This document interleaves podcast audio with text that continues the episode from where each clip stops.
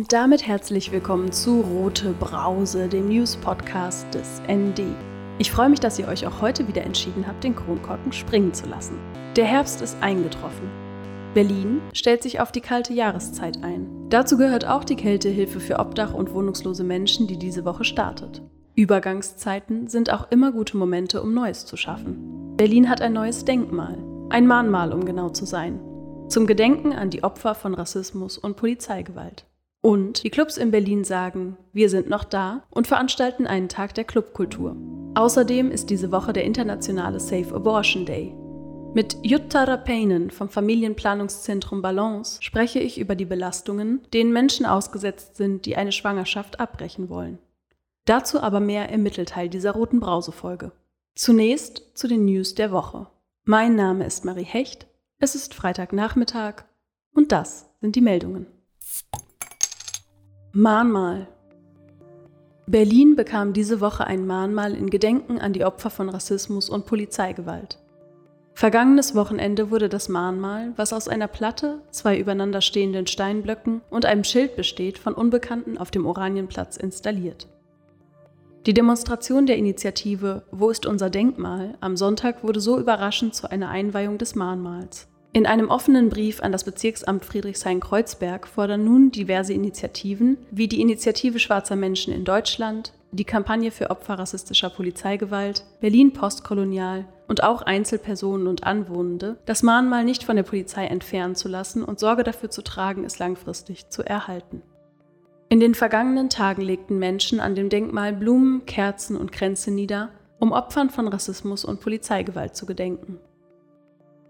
Eine offene Gesellschaft braucht solche Orte, auch und gerade weil sie unbequeme Auseinandersetzungen einfordern und den Finger in die Wunde gesellschaftlicher Selbstverständnisse legen, hieß es dazu in dem offenen Brief an das Bezirksamt Friedrichshain-Kreuzberg. Ein solches Mahnmal habe zu lange gefehlt und sei ein Ort, der auf die Schattenseiten staatlicher Gewalt, auf die Gefahren des Wegsehens und Verschweigens und auf die Notwendigkeit der Auseinandersetzung mit allen Formen rassistischer Gewalt aufmerksam macht, heißt es weiter in dem offenen Brief zum Erhalt des Mahnmals.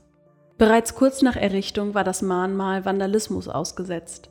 Das Gedenkschild wurde gewaltvoll am helllichten Tag entfernt. Das zeigt, wie sicher sich Nazis und Rechte in dieser Gesellschaft fühlen und wie alltäglich Rassismus ist, kommentierte die Initiative Wo ist unser Denkmal diese Tat auf Social Media und nahm sich der Aufgabe an, ein neues Schild anzubringen. Eine Stellungnahme des Bezirksamts Friedrichshain-Kreuzberg zum Erhalt des Mahnmals auf dem Oranienplatz steht noch aus. Kältehilfe. Diese Woche startete die Berliner Kältehilfe. Das Angebot für Obdach- und wohnungslose Menschen bietet zunächst 500 Notübernachtungsplätze an. Im Laufe der kommenden Wochen soll die Kapazität auf etwa 1000 Plätze erweitert werden, teilte die Senatsverwaltung für Integration, Arbeit und Soziales in einer Pressemitteilung mit. Ziel sei es, dass die Berliner Bezirke, die für die Unterbringung obdachloser Menschen gesetzlich zuständig sind, in diesem Jahr ebenso viele Notübernachtungsplätze wie in den Jahren zuvor anbieten zu können, trotz gestiegener Kosten. Die Corona-Pandemie hat deutliche Auswirkungen auf die Kältehilfe. Wegen der geltenden Abstands- und Hygieneregeln können Einrichtungen in diesem Jahr nur noch weniger Plätze als in den Jahren zuvor anbieten. Manche Einrichtungen bleiben Corona-bedingt geschlossen. Deshalb sei es notwendig, dass mehr Einrichtungen als bisher als Notübernachtungen eingerichtet werden. Die Bezirke sind nun aufgefordert, ihre gestiegenen Kosten zu benennen und nachzuweisen. Die Senatsfinanzverwaltung sei bereit, diese Mehrkosten der Kältehilfe, die aus der Pandemie entstehen, zu übernehmen. Mehr zu diesem Thema im Kommentar der Woche am Ende dieser roten Brausefolge. Fahrkarten. Der Aufsichtsrat des Verkehrsverbundes Berlin-Brandenburg hat diesen Mittwoch die Erhöhung der Fahrpreise zum Jahreswechsel 2020-2021 beschlossen. Verbundweit werden die Preise um durchschnittlich 1,9 Prozent steigen. Größtenteils verschont werden AbonnementkundInnen. Einzelfahrkarten werden in der Regel 10 Cent teurer. Das gilt für Berlin AB, 3 Euro statt bisher 2,90 Euro, Kurzstreckentickets in der Hauptstadt künftig 2 Euro und auch die meisten Tickets in den kreisfreien Städten. Wie die Einzelfahrt Berlin ABC kosten Tageskarten ab 2021 praktisch generell 20 Cent mehr. Allerdings sind sie künftig nicht nur ab Entwertung bis 3 Uhr nachts gültig, sondern 24 Stunden. Das war zuletzt in den 90er Jahren der Fall. Der ökologisch orientierte Verkehrsclub Deutschland äußerte sich ND gegenüber kritisch zu der Fahrkartenpreiserhöhung. Mit jeder Preiserhöhung überlegten sich Menschen, ob sie weiter mit Bus und Bahn fahren. Angesichts der Corona-bedingten Rückgänge bei den Fahrgastzahlen ist eine erneute Fahrpreiserhöhung deshalb absolut kontraproduktiv, sagt Tim Buchholz, stellvertretender Landesvorsitzender des Verkehrsclubs. Clubkultur mit dem für diesen Samstag angesetzten Tag der Clubkultur wollen BetreiberInnen von 40 Berliner Clubs und Kollektiven mit verschiedensten Veranstaltungen ein entschiedenes Lebenszeichen in existenzbedrohenden Zeiten senden. Das Event findet unter dem Motto Wir sind noch da statt. Für ihr jahrzehntelanges Engagement in der Berliner Clubkultur erhält dabei jeder der unter 90 Bewerbungen ausgewählten Veranstalter einmalig 10.000 Euro. Die Kulturverwaltung unterstützt somit das Lebenszeichen der Clubs mit 400.000 Euro. Mit dem Event soll unter Beweis gestellt werden, wie verantwortungsvolles Feiern geht. Dieses sei im Gegensatz zu Raves in Parkanlagen vor allem in Clubs gewährleistet, so Lutz Leixenring, Sprecher der Berliner Club Commission.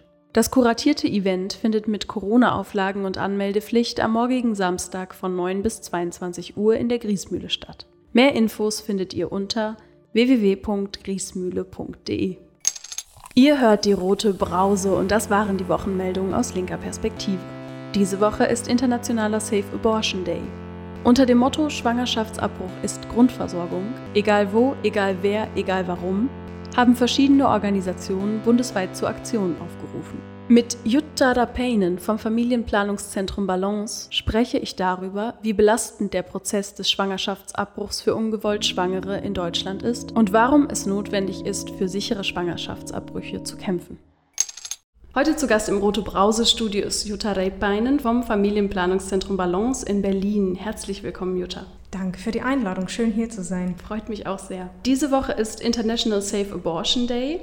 Wie kann ich mir das vorstellen? Eine schwangere Person heute in Berlin möchte einen Schwangerschaftsabbruch machen. Worauf muss sie sich einstellen? Also, wir haben eine ungewollt schwangere Person. Sie muss als erstes für sich natürlich entscheiden, was mache ich, will ich die Schwangerschaft erhalten und wenn sie dagegen entscheiden sollte, dann muss sie eine Schwangerschaftskonfliktberatungsstelle aussuchen, denn Schwangerschaftsabbruch ist in Deutschland erst nach einer Pflichtberatung möglich und straffrei.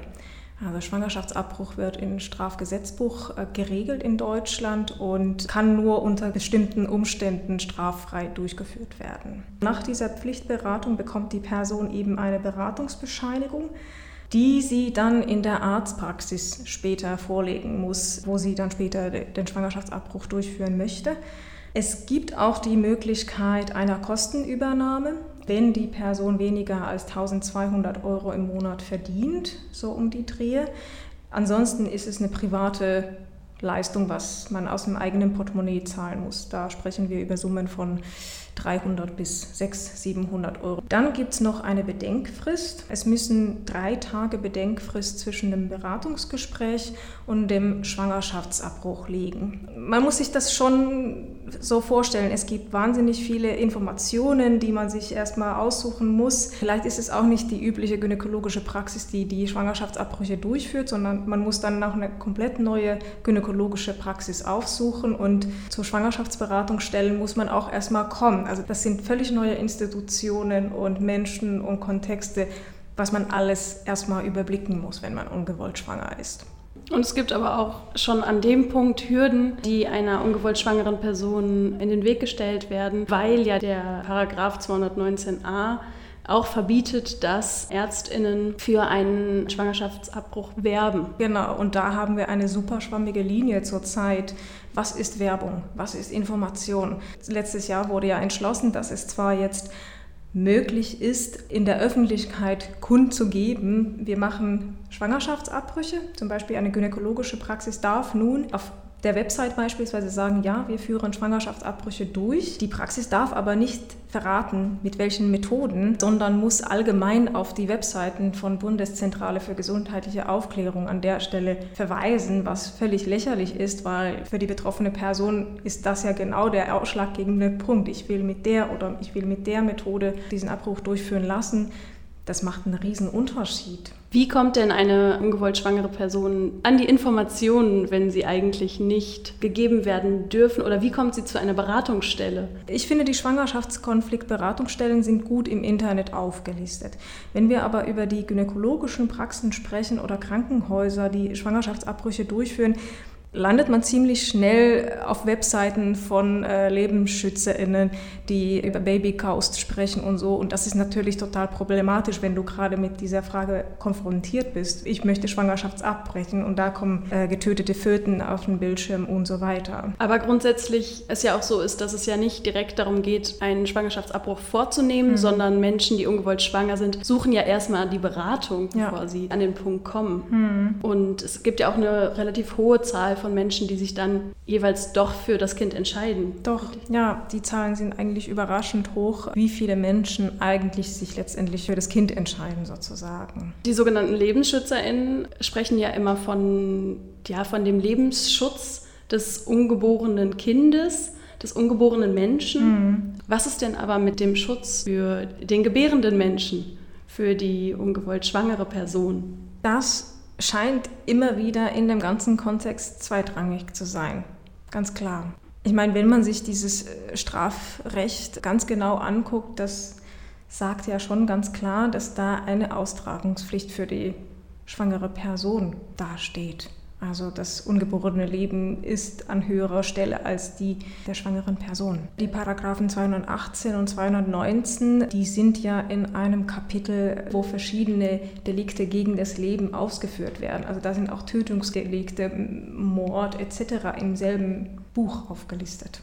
Und im internationalen Vergleich, wie steht Deutschland damit heute da? Im europäischen Vergleich ist Deutschland, würde ich sagen, nach Polen und Malta das restriktivste Land. Und gibt es auch Vorbilder, an denen man sich orientieren könnte oder sagen könnte, da ist das Recht auf sexuelle Selbstbestimmung, auf diese Entscheidung der ungewollt schwangeren Person ja viel freier? Also es gibt Studien dazu oder auch Länder, wo diese Entwicklung stattgefunden hat, dass Schwangerschaftsabbrüche legalisiert worden sind und da ist die Zahl an Schwangerschaftsabbrüchen nicht in die Höhe gegangen. Also die Zahl ist etwa gleich geblieben, bloß wenn wir restriktivere Regelungen da sehen, also dass es Richtung mehr Restriktionen gibt, die Leute greifen in unsichere Methoden zu oder müssen längere Wege auf sich nehmen oder zahlen Wucherpreise, um eben einen Schwangerschaftsabbruch irgendwo im Hinterkammer machen zu können. Und das sehen wir auch auf dem europäischen Boden. Und das sind dann auch die Situationen, in denen wir davon sprechen, dass es unsichere Schwangerschaftsabbrüche sind und in denen das Leben der schwangeren Person eigentlich nicht bedacht wird oder mhm. die Sicherheit des Lebens der, ja. der schwangeren Person. Ja. Also insgesamt ist die Anzahl an äh, Ärztinnen, die Schwangerschaftsabbrüche durchführen, seit Jahrtausendwende, also seit 2003, etwa 40 Prozent zurückgegangen. Also wir haben etwa 40 Prozent weniger Ärztinnen, die überhaupt Schwangerschaftsabbrüche in Deutschland durchführen. Woran liegt das?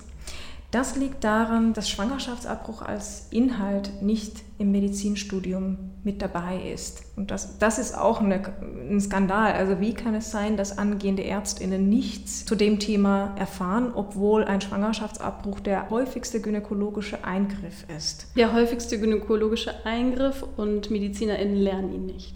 MedizinerInnen lernen den nicht per Automatismus. Also es gibt mittlerweile Engagement von Medical Students for Choice und so weiter, da gibt es Bemühungen, dass, dass die Studierenden mindestens den theoretischen Anteil dazu mitbekommen, aber die praktischen Kurse meines Wissens fehlen sie komplett und die werden dann halt von den Studierenden selbst organisiert, wo sie anhand Papayas beispielsweise üben, wie macht man eine Absaugung. Selbst in der Facharztausbildung für Gynäkologie und Geburtshilfe es nicht ein Selbstverständnis ist, dass der angehende Gynäkologe oder Gynäkologin, Geburtshelfer, Geburtshelferin weiß, wie man einen Schwangerschaftsabbruch macht, weil es genau von dem Krankenhaus abhängt, ob das Teil dessen Leistungsspektrums ist. Also wenn die angehende Facharzt, Fachärztin dann zufällig in einem Krankenhaus mit katholischer Glaube betrieben wird, dann lernt er oder sie wahrscheinlich nicht, wie man einen Schwangerschaftsabbruch durchführt. Und das ist ein Skandal. Dahinter steckt ja eigentlich eine Vorstellung von, man, man sollte das Kind bekommen. Ja, dahinter steckt einfach eine frauenfeindliche und menschenrechtsfeindliche Haltung. Das muss man schon ganz klar so sagen. Und die Idee dessen, dass es tatsächlich da eine Art von Austragungspflicht gibt und dass der Wert des sogenannten ungeborenen Lebens höher steht als der der Frau oder der schwangeren Person. Also die Paragraphen 218 und 219a, die den Schwangerschaftsabbruch regeln, die machen auch die Tür offen für vielerlei Instrumentalisierung. Also es gibt einfach diese Schwammigkeit um diese Paragraphe herum, die die Tür öffnen für unterschiedlichste Bewegungen, die frauenfeindlich und menschenrechtsfeindlich sind und nichts halten von Selbstbestimmungsrecht der Frau. Was muss sich verändern und was Worauf müsste man blicken, auch in dieser Woche, in der der Safe Abortion Day ist international, aber was muss sich in Deutschland verändern? Ich glaube, wir müssen anerkennen, dass es beim Schwangerschaftsabbruch um Grundversorgung geht und dass eigentlich die gestärkten Frauenrechte auch das Leben schützen. Also ganz andersrum, als was die LebensschützerInnen sagen.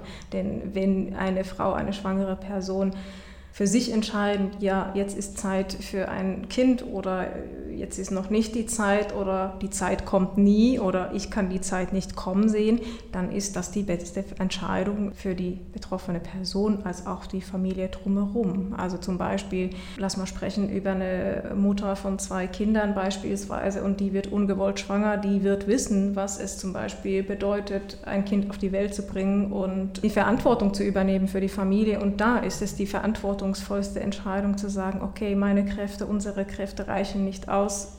Das ist die beste Entscheidung für uns alle. Und ich glaube schon, dass die Menschen für sich diese Entscheidung sehr gut treffen können. Und nur für sich selbst die Entscheidung so treffen können. Okay, ich bedanke mich sehr herzlich für, für das Interview, für das Gespräch. Ich Dankeschön. habe einiges dazu gelernt. Vielen Dank, dass du da warst. Vielen Dank für das Gespräch. Bevor wir jetzt zum Kommentar der Woche kommen, hier noch ein Hinweis fürs Wochenende. Berliner Initiativen gegen Rechts machen mobil gegen einen Aufmarsch der neonazistischen Kleinstpartei Der Dritte Weg am 3. Oktober in Hohenschönhausen. Wo diese Partei aufmarschiere, werde ein Klima der Angst und Gewalt gegen Migrantinnen, Andersdenkende und Anderslebende erzeugt. Mehr Infos zum Gegenprotest in Berlin-Hohenschönhausen findet ihr auf www.berlingegenrechts.de. Und jetzt zum Kommentar der Woche. Der kommt wie immer direkt aus der Redaktion des ND. Diese Woche fordert Claudia Krieg mehr Corona-Sensibilität für Obdachlose. Als ob es keinen Winter gäbe. Es klang bitter, was ein Teilnehmer der Diskussion zur Lage der Kältehilfe in Pandemiezeiten bekundete. Seitens des zuständigen Bezirksamts, in dem Fall Pankow, habe es offensichtlich kein Interesse, an einer gemeinsamen Auswertung der Erfahrungen und einer Planung für die kommende kalte Jahreszeit gegeben. Aber so klar, wie die Bezirke für diese zuständig sind, dürfte es auch sein, dass sich weder die Pandemie noch die kalte Jahreszeit plötzlich von selbst erledigen.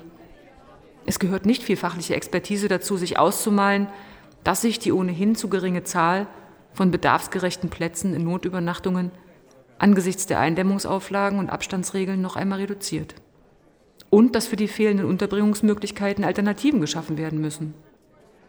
Niemand kann sich darauf verlassen, dass es ein milder Winter wird. Oder dass wie in diesem ersten Corona-Frühling wochenlanger Sonnenschein verhindert, dass es obdachlose Menschen besonders hart trifft, wenn die Möglichkeiten zum Aufenthalt in öffentlichen Gebäuden oder sonst zum Aufwärmen fehlen. Im Frühjahr gab es Aufrufe, leere Hotels und Ferienwohnungen zur Verfügung zu stellen. Das ist nicht für alle Betroffenen bedarfsgerecht, das ist nicht zu bestreiten, aber für manche schon. Allein die Möglichkeit, einen eigenen Raum zur Verfügung zu haben, hilft vielen aus der Not. Das betonen Engagierte wie auch Sozialsenatorin Elke Breitenbach von der Linken immer wieder. Oder anders gesagt, Wohnen ist ein Menschenrecht. Ferienwohnungen leer stehen zu lassen, hingegen nicht. Fehlt es in manchen Bezirksverwaltungen an Kreativität, an Sensibilität für obdachlose Menschen, an beiden gar? Es geht immer auch ums Geld, das ist klar. Aber zuerst muss es um Menschenleben gehen. Und da braucht es dann eben auch mal unkonventionelle Lösungen. Das waren die sprudelig-spritzigen Brausen-News dieser Woche. Aus Berlin aus linker Perspektive. Rote Brause, der News-Podcast des ND. Von und mit Marie Hecht. Jeden Freitagnachmittag. Aktuelle Meldungen findet ihr wie immer täglich im Blatt oder online auf neues-deutschland.de. Alle Folgen vom Rote Brause Podcast findet ihr überall da, wo es Podcasts gibt und unter dasnd.de slash rotebrause. Und nicht vergessen, abonnieren, informieren, weitersagen. Folgt der Roten Brause auf Spotify oder abonniert sie im Apple Podcast. Ich mache jetzt Feierabend. Prost!